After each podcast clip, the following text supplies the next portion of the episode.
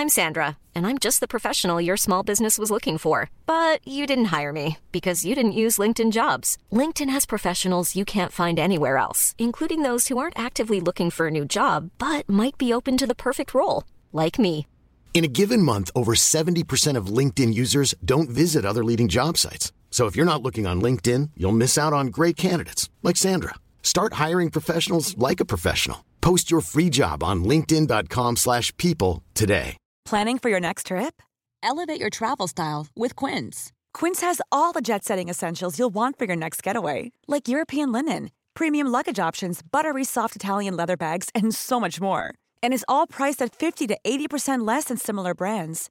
Plus, Quince only works with factories that use safe and ethical manufacturing practices.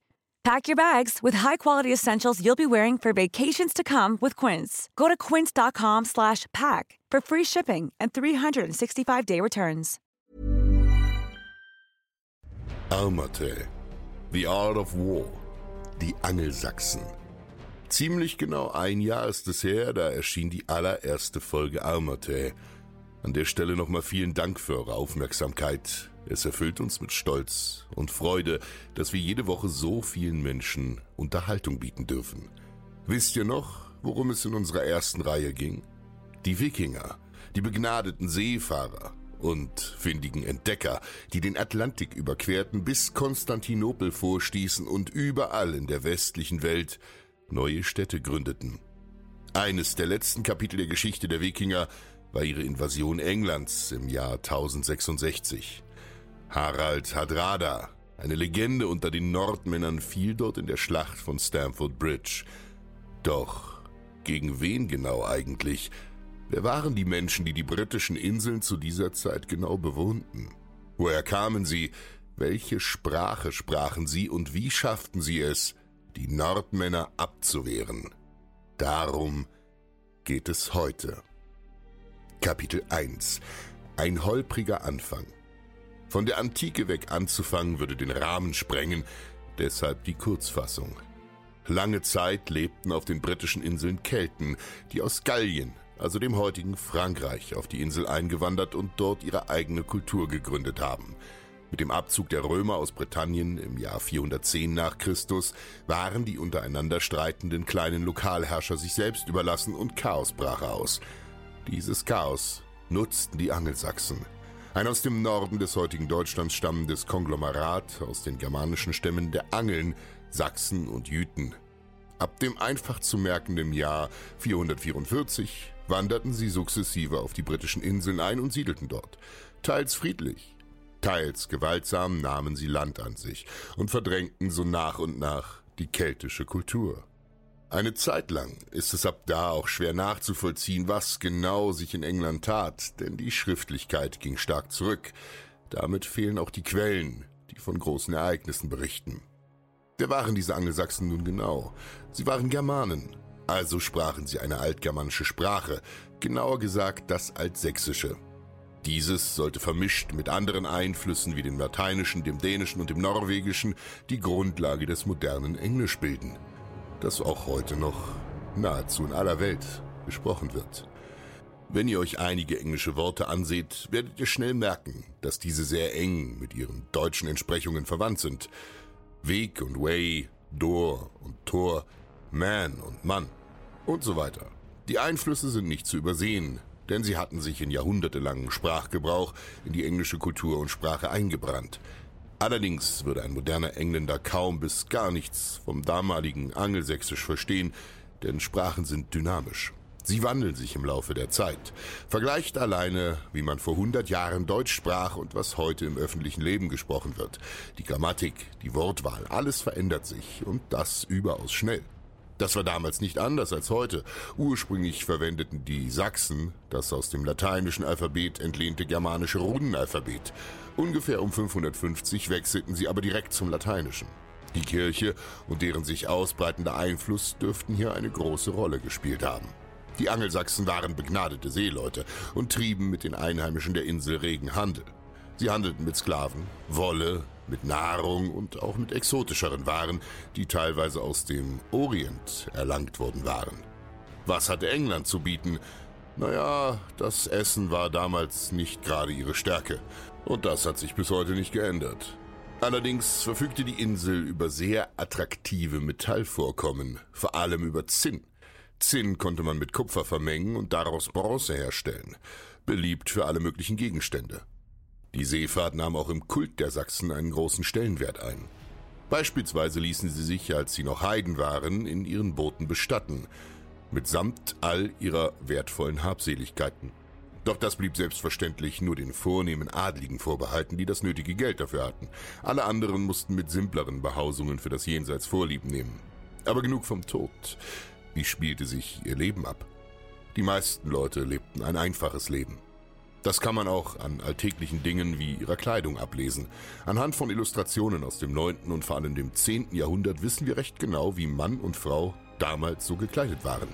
Männer trugen, wie schon in der Antike üblich, meist eine schlichte Tunika, die bis ans Ende der Oberschenkel reichte und mit einem einfachen Gürtel befestigt war.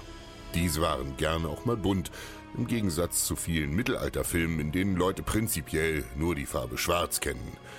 Daneben trug man lange Ärmel. Die Tunika hatte seitlich und am Hals vorne Einschnitte, teils aus praktischen Gründen, teils wegen der Mode.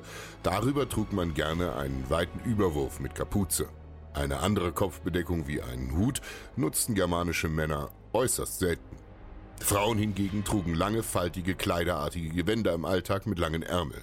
Diese Kleider reichten bis zu den Füßen. Gegen die Kälte trugen sie meist lange wallende Mäntel, ebenfalls mit Kapuze. Wie bei den meisten anderen Völkern üblich, lebten auch die Angelsachsen zum überwiegenden Teil als Bauern und Viehhirten. Aufgrund ihrer Nähe zum Meer waren unter ihnen auch sehr viele Fischer zu finden. Die Bevölkerung war zumeist in recht kleine Gemeinschaften in Form von Dörfern organisiert. Diese bescheidenen Strukturen wurden nur selten von einem größeren Herrschaftsbereich wie einem Königreich überschattet. Kapitel 2 Umbruch Mit dem Untergang Roms gingen auch Unmengen an Kultur und an Wissen verloren. Das betraf nicht nur die höheren und feineren Bereiche des Lebens wie Kunst und gehobene Architektur, sondern auch ganz simple Aspekte wie die Siedlungsformen. Die Angelsachsen übernahmen nämlich kaum etwas von den fortschrittlichen Praktiken der Römer. An sich kannten Germanen das Prinzip von Städten nicht oder lehnten es ab. Tatsächlich gab es bei den Germanen sehr lange keine Städte also umfriedete Ballungsräume von Menschen mit ausgeklügelter Arbeitsteilung. Römische Städte und Kleinstädte gingen ein und wichen dem germanischen Dorf, viel kleiner und mit weitaus mehr Subsistenz. Das bedeutet, dass die Menschen im Familienverband möglichst alles, was sie brauchten, selbst herstellten. Dazu zählten Kleidung, Werkzeuge, Nahrung, Behausung oder auch simple Waffen.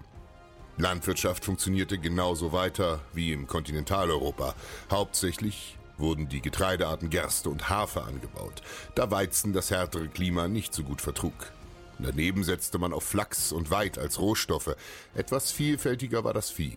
Von kleinen Hühnern über Schafe und Ziegen bis hin zu Schweinen und den Rindern hielten die Menschen einfach alles. Von diesen erhielten sie alle möglichen Ressourcen für ihren Alltag. Nicht nur Fleisch, Milch und Eier, auch Wolle, Leder und Horn konnte man verwerten. Als Haus- und Jagdtiere nutzten die Menschen gerne Hunde und sogar Katzen verbreiteten sich. Auch wenn die kleinen Feline heute für uns selbstverständlich wirken mögen, im Altertum waren sie das nicht. In Ägypten wurden Katzen lange göttlich verehrt und die Menschen trauerten sogar um sie, wie wenn andere Menschen starben. Allerdings waren Katzen lange Zeit nur in Ägypten und auf Zypern heimisch, bevor man sie sich überall gerne zu halten begann. Katzen waren überaus praktische Tiere. Beispielsweise auf Schiffen oder Bauernhöfen jagten sie die lästigen Mäuse und andere Nager, die sich gern an den Lebensmitteln der Menschen vergriffen. Eine klassische Symbiose. Die Feldarbeit der Leute war hart und entbehrlich. Mit Pflug und Sichel bewaffnet musste man sich der relativ primitiven Formen des Ackerbaus bedienen. So etwas wie Dreifelderwirtschaft existierte noch nicht. Die Menschen teilten sich in Freie und Unfreie ein. Die Hochgeborenen und die Kleriker galten neben den freien Bauern, die ihr eigenes Land besaßen, als frei und vollberechtigt. Daneben standen die britannischen Ureinwohner, die besitzlosen Bauern und deren Knechtschaft, die allesamt unfrei waren und damit nicht viele Rechte besaßen. Der König galt als militärische und politische Spitze der einzelnen Königreiche. Hinter ihm stand allerdings ein Adelsrat, der sogenannte Wittengemote. Diesen wohnten nicht nur die Hochgeborenen, sondern auch die hohen Geistlichen der Insel bei und hatten eine gewichtige Stimme bei allen nennenswerten Entscheidungen des Königreiches. Daneben standen sie dem Monarchen mit Rat und Tat zur Seite. Eine Sache, die man bei solchen Gremien, ältesten Räten wie dem römischen Senat oder der spartanischen Gerusia nie vergessen darf, das waren nicht einfach irgendwelche alten Kauze. Das waren Profis, das waren altgediente Veteranen aus Politik, Militär, Diplomatie, exzellente Vertreter der Staatskunst. Deren Ratschlag war alles andere als wertlos. Der König sprach Recht. Er ließ Gesetze und befehligte im nicht so seltenen Kriegsfall auch das Heer.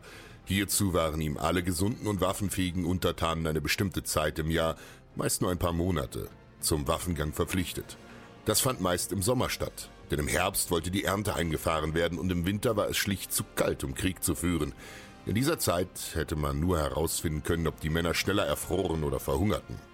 Allerdings unterstand dem König eine eigene fähige Armee, die Huskarls, denn das Bauernaufgebot der Angelsachsen, die sogenannten Fürth, waren wirklich nichts anderes. Bauern, die man vom Feld geholt und denen man ein Speer in die Hand gedrückt hatte. Die hatten vom Kriegshandwerk eben wenig Ahnung, so wenig, wie sie Lust drauf hatten.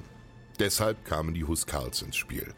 Eine verhältnismäßig kleine, gut gedrillte und schwer bewaffnete Eliteeinheit der englischen Könige, berüchtigt für ihre Loyalität und zu allem bereit.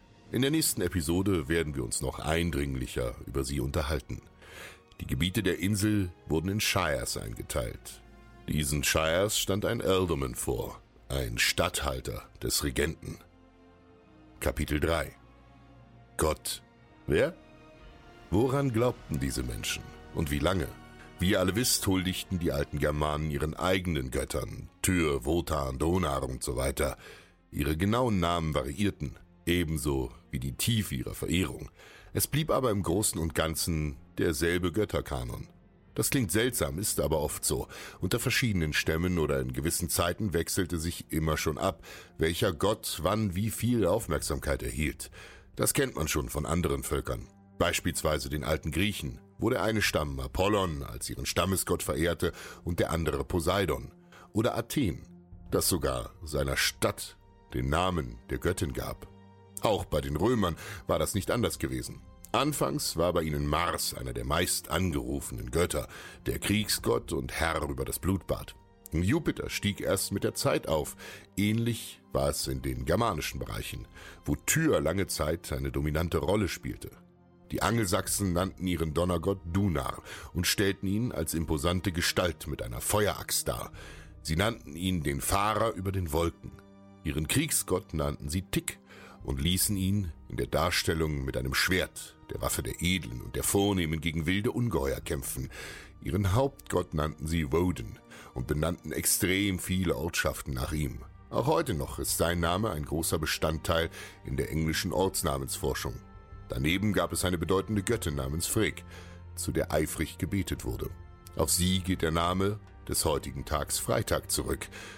Das waren also alles tief verwurzelte Glaubensformen, die man den Angelsachsen nicht so leicht nehmen konnte und wollte.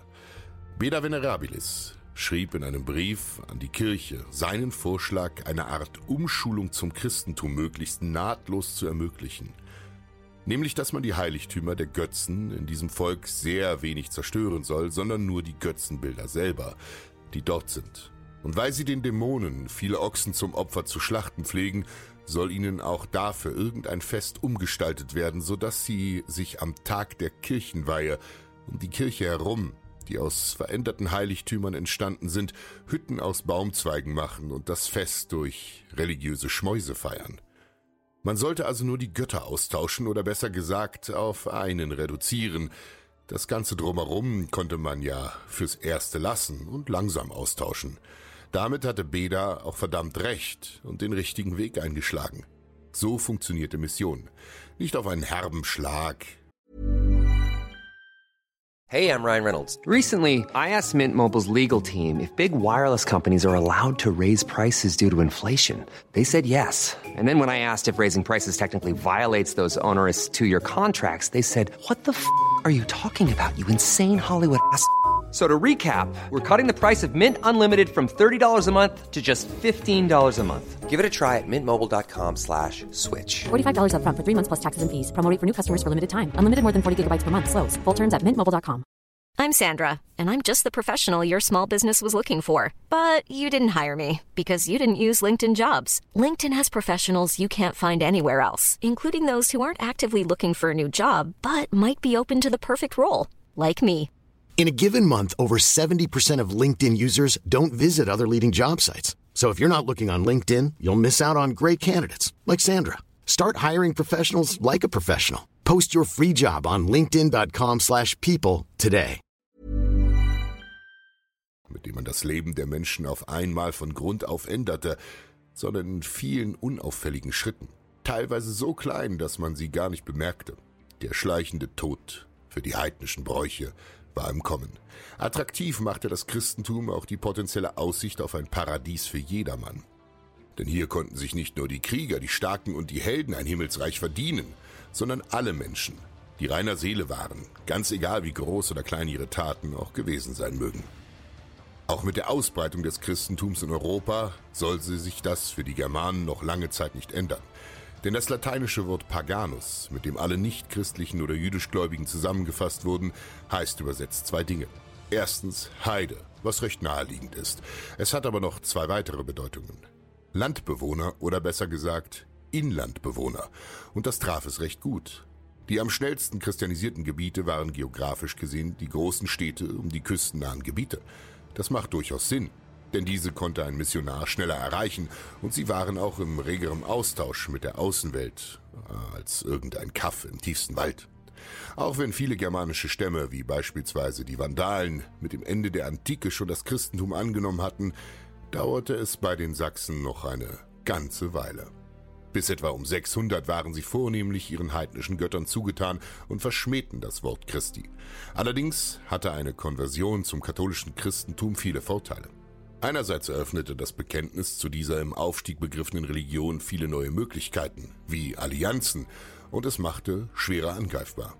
Denn viele christliche Mächte nutzten das, das sind alles Heiden und wir erobern ihr Land, um sie zu missionieren, Argument mit ziemlicher Härte. Das ist kein Scherz. Viele gläubige Christen murrten unzufrieden, als die Menschen Osteuropas zum Christentum übertraten, da man sie nun nicht mehr so leicht überfallen konnte. Andererseits war das auch für politische Ehen eine Grundvoraussetzung und für den Handel praktisch. Ein Christ konnte einen Heiden ohne schlechtes Gewissen über den Tisch ziehen, bei einem anderen Christen allerdings tat er sich nicht so leicht. So tauchten immer mehr Angelsachsen ihre Häupter bereitwillig ins Baptisterium und bekannten sich zu Christus. Die Insel brachte sogar einige der gebildetsten christlichen Gelehrten hervor, wie Alcuin, einen der Berater am Hofe Karls des Großen. Legendär wurde auch die irische Mission, deren Vertreter halb Europa bereisten. Diese Kleriker aus Irland machten es sich zur Aufgabe, das Wort der Bibel überall zu verbreiten, wo ihre Füße sie hintrugen. Nicht wenige bezahlten ihren theologischen Enthusiasmus mit dem Leben. Schon vor deren Zeit allerdings brachte die Insel fromme Christen hervor, deren bekanntester ist wohl St. Patrick, auch heute noch in Sauforgien oftmals gefeiert. Egal ob christlich oder heidnisch, die Angelsachsen nahmen die Sache mit der Religion überaus ernst. Beda Venerabilis, einer der bekanntesten Kleriker der Insel, beschreibt das farbenfroh. Wer ein Heiligtum aufbricht und dort etwas von den Weihsachen nimmt, werde zum Meer geführt und auf dem Sande werden seine Ohren aufgeschlitzt und er wird entmannt und den Göttern hingeopfert, deren Tempel er entweihte. Alles in allem passierte in dieser Zeit aber, naja, nicht so viel, von dem wir wissen. England war in viele Kleinkönigreiche zersplittert, die untereinander ihre Rivalitäten austrugen. Das war's dann aber auch schon. Der richtige Knall kam knapp vor dem Jahr 800. Kapitel 4 Ein ungebetener Gast Knappe 350 Jahre angelsächsischer Vorherrschaft über die englische Insel und das ohne gröbere äußere Konflikte wurden abrupt beendet. Durch das erstmalige Sichten norwegischer Schiffe im Jahr 789 vor der Küste und selbstverständlich die weltbekannte Plünderung des Klosters von Lindisfarne im Jahr 793. Eines Tages erblickten die Mönche des abgeschiedenen Klosters lange, schlanke Schiffe vor ihrer Küste und begannen nervös umherzublicken, als diese sich rasch näherten. Kaum hatten deren Bugspitzen die Ufer der Insel geküsst, hüpften schwer bewaffnete Räuber leichtfüßig von selbigen. Die Wikinger waren gekommen. Grimmige, mordlüsterne Räuber zur See, die nach Beute dürsteten. Sie erschlugen die Mönche, raubten alle Schätze, alles Edelmetall, Schmuck und auch Menschen. Tatsächlich waren die Wikinger rege Sklavenhändler und verkauften ihre Opfer bis weit in den Osten. Und damit waren sie auf den Geschmack gekommen. Klöster boten das ideale Ziel. Sie lagen abgelegen, teilweise so wie Lindisfarne sogar auf Inseln und waren nicht bewacht und weit weg von den Heeren des jeweiligen Herrschers. Noch dazu horteten sie Schätze wie ein Drache und die Mönche konnten absolut nicht kämpfen. Besser ging es eigentlich gar nicht. Sobald irgendein Nordmann diese Geschichte in seiner skandinavischen Heimat ausgeplaudert hatte, tauchten immer mehr solcher Drachenschiffe am Horizont auf und verlangten ein Stück des Kuchens. In den darauffolgenden Jahren hatten die angelsächsischen Reiche mit einigen räumlich und zeitlich begrenzten Raubzügen der Wikinger zu hadern. Nach der erfolgreichen Plünderung küstennaher Gebiete zogen sich die Wikinger im Allgemeinen immer zurück und brachten ihre Beute in Sicherheit. Sie verschwanden so schnell, wie sie gekommen waren. Gelegentlich überwinterte man auch mal in England, wenn die Überfälle etwas zu spät im Jahr erfolgt waren oder lang andauernde Schlechtwetterperioden die Rückfahrt in die Heimat zu lange verhindert hatten. Solche Winterlager wurden auch gern mal wiederholt als Stützpunkt für Raubzüge ins Hinterland genutzt. Man hatte sich die Mühe des Errichtens schließlich nicht für umsonst machen wollen. Mit der Errichtung eines festen Lagers konnten die Wikinger sich und ihre Schiffe weitaus besser schützen und verteidigen. Denn ein Gegenangriff der einheimischen Bevölkerung war nicht auszuschließen. Immerhin bedrohte man ihr Land, ihr Vieh und ihre Ernte. Außerdem verfügten die Nordmänner dadurch über einen befestigten Platz, eine Homebase, wenn man es so will, an dem sie auch ihre Beute sicher lagern konnten. Hier konnten sie auch rasten und ihre Kräfte sammeln. Diese Raubzugsfahrten waren zu Anfang noch rein private Unternehmungen, hinter denen anfänglich keine staatlichen Entitäten standen, sondern private, nennen wir sie Unternehmer. Es kam immer häufiger zu Überfällen verschiedenster Größenordnungen. Manche zählten viele hundert Mann. Manche waren kleine Räuberbanden. Schließlich fingen dann mit dem Jahr 865 für England und seine angelsächsischen Herren und Bevölkerung viele turbulente und blutige Jahre an. Die Nordmänner wollten nun nicht mehr nur das Gold und die anderen wertvollen Besitztümer der Insel an sich reißen, sie wollten die Insel selbst. Das verhältnismäßig angenehme Klima und die saftigen Wiesen hatten sie gelockt und sie gründeten das Danelag, eine eigene Herrschaft der Wikinger im Osten Englands. Dort sollte, wie der Name schon sagt, nordisches Recht gelten und nordische Siedler sollten dort leben. Eine herbe Niederlage konnte ihnen erst König Alfred der Große von Wessex beibringen, als er sie 878 in der Schlacht von Erdington bezwang. Aber für die genauen Kämpfe zwischen Wikingern und Angelsachsen haben wir natürlich die Finest Hour Episode. Kapitel 5 Wer kam da auf sie zu? Nun kurz zur Frage aller Fragen. Was ist eigentlich ein Wikinger? Die moderne Geschichtswissenschaft fasst unter diesem Begriff eine aus dem skandinavischen Raum stammende Schiffsbesatzung zusammen, die sich auf einer gemeinsamen Fahrt, meist einem Raubzug, befinden. Hierbei ist es gar nicht vorrangig, ob diese Besatzung aus Schweden, Dänemark, Norwegen oder Island stammte. Der Begriff kommt vom altnordischen Vik, was allgemein die Bedeutung Schlucht, Meeresarm oder schmale Bucht hat. Im Englischen wurde ganz einfach die Endung ing angehangen. Deshalb ist ein Viking im Deutschen ein Wikinger. Jemand, der entweder aus einer tiefen Schlucht, einer schmalen Bucht oder einem Meeresarm heraus stammt und diese regelmäßig nutzt. So ist zumindest eine Deutung des Wortes. Die Bezeichnung selbst fand scheinbar eine so frühe Verwendung. In den Quellen werden ihnen aber auch viele andere Namen gegeben, beispielsweise Normanni, das heißt einfach nur Männer aus dem Norden, oder Piraten, denn schlicht und ergreifend waren sie eben genau das. Räuber zur See. Die Wortform Wikingscather liest man immer wieder in angelsächsischen Glossaren aus dem 8. Jahrhundert und die Formulierung Sä Vikingas taucht in vielen Gedichten aus derselben Zeit auf. Allerdings halten die meisten Historiker ein Auftauchen von Wikinger im Altnordischen und Altisländischen zu diesem Zeitpunkt für eher unwahrscheinlich. Sehr unwahrscheinlich. Erst knapp vor der Jahrtausendwende, im späten 10. Jahrhundert nach Christus, scheint dieses Wort in beiden Sprachen seinen Einzug gehalten zu haben. Daher ist auch wahrscheinlich, dass das Wort Viking aus dem angelsächsischen Sprachgebiet stammt und erst zu einem späteren Zeitpunkt in den Wortschaft Skandinaviens aufgenommen wurde. Wikinger war also eine Fremdbezeichnung. Das heißt, das Wort ist aus dem altenglischen Wort Vik hervorgegangen, das Lager bedeutet. Die Errichtung eben dieser als Stützpunkt genutzten temporären Lager durch die Wikinger auf den Inseln scheint ein Hauptmerkmal der Überfälle eben jener Wikinger gewesen zu sein. Die Bedeutung dieser Lager muss anscheinend dermaßen groß gewesen sein, dass man die ganze plündernde Horde nach diesem benannt hat. Und das Ganze sollte nicht so schnell enden. Nachdem das Dannelag mit der Mitte des 10. Jahrhunderts wieder aufgelöst werden konnte und die Wikinger langsam aber sicher ihren Zenit überschritten hatten, bäumte sich deren Lebensweise noch einmal auf. Denn wie ihr wisst, gingen die Wikinger langsam unter.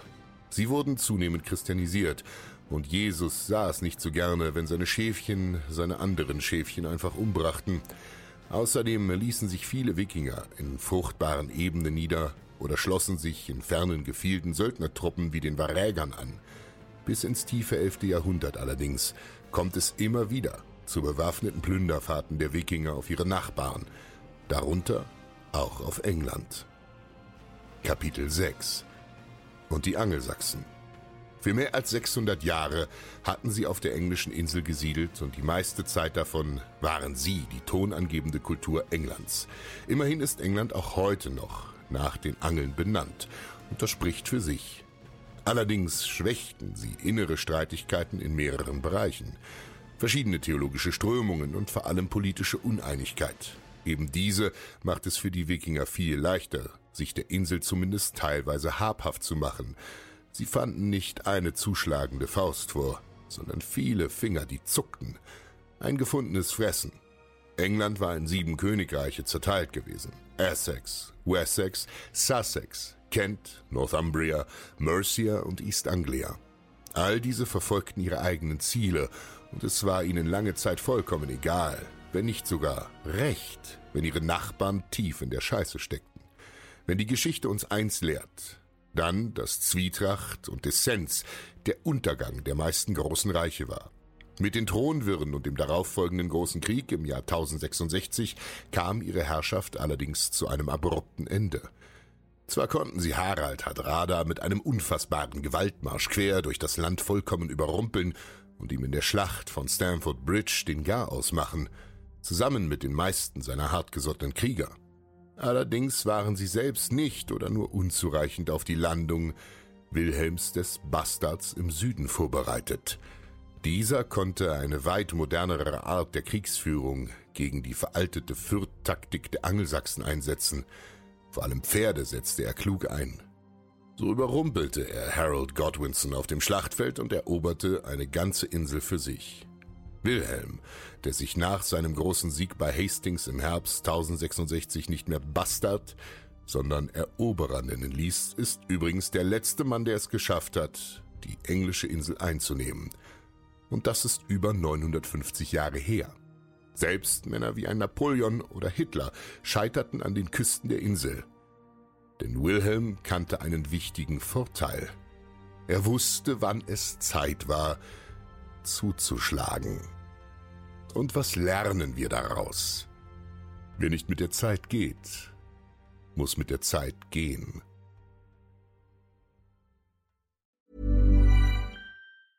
Even when we're on a budget, we still deserve nice things.